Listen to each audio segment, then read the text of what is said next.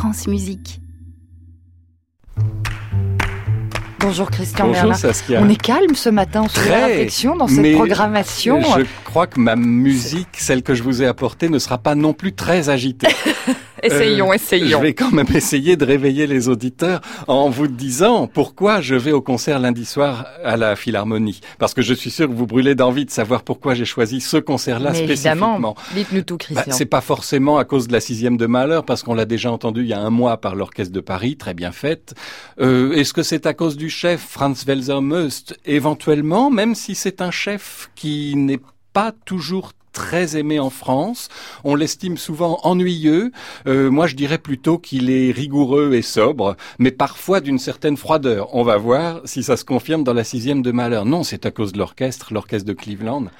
Euh, immense orchestre, l'un des trois ou quatre plus beaux du monde, et je vais essayer de vous expliquer pourquoi. C'est en particulier pour une raison précise. C'est un orchestre qui va à l'encontre de tous les clichés, de tous les stéréotypes sur les orchestres américains. On se fait une idée de l'orchestre américain comme étant puissant, virtuose, brillant, mais un peu clinquant, avec des cuivres presque vulgaires euh, qui font donner la fanfare et la cavalerie en permanence. L'orchestre de Cleveland, c'est le contraire. Un orchestre élégant, clair, euh, très sobre, avec une sorte de soyeux sonore et une transparence permanente qui fait que on entend tout à tout moment. Et c'est un orchestre toujours noble que vous n'entendrez jamais euh, jouer avec le moindre soupçon de vulgarité. Et c'est aussi un orchestre qui d'ailleurs, et c'est pas un hasard, est très à l'aise dans tout le répertoire classique et romantique on va dire austro-allemand ou austro-Europe centrale. Et ça va très bien puisqu'ils ont aujourd'hui un chef autrichien, Franz Welser Möst, et qu'il joue beaucoup ce répertoire.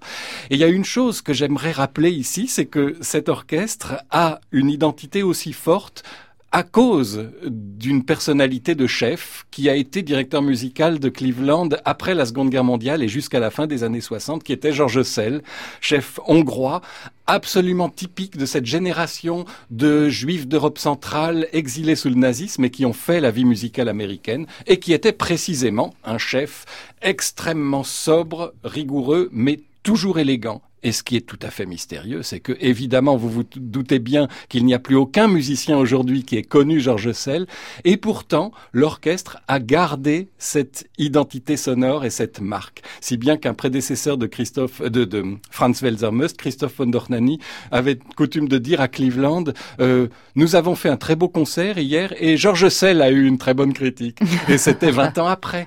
Alors voilà, je vous propose de se faire une idée dans Mahler. Ils l'ont pas beaucoup enregistré. Georges Sell avait fait la quatrième. Et pour entendre au moins ce que représente un orchestre américain qui joue à l'européenne.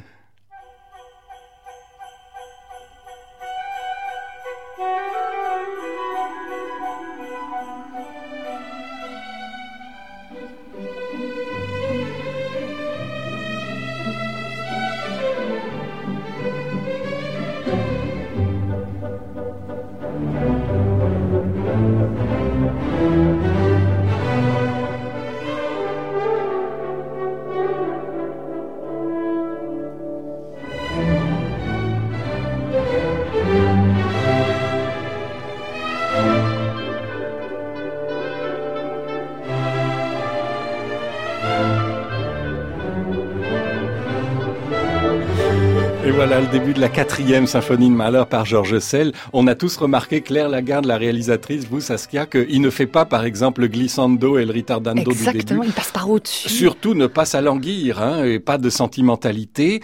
Toujours le bon goût, c'est resté encore aujourd'hui une bonne raison à mon avis d'aller entendre l'orchestre de Cleveland lundi soir à la Philharmonie de Paris. Mais quelle élégance, Christian, la vôtre et celle de l'orchestre de Cleveland, euh, de cette chronique qu'on réécoute sur francemusique.fr. Christian, à la semaine prochaine. Avec plaisir. Et puis bon week-end à vous. À vous aussi Saskia et à tout le monde. Retrouvez toute l'actualité musicale sur francemusique.fr.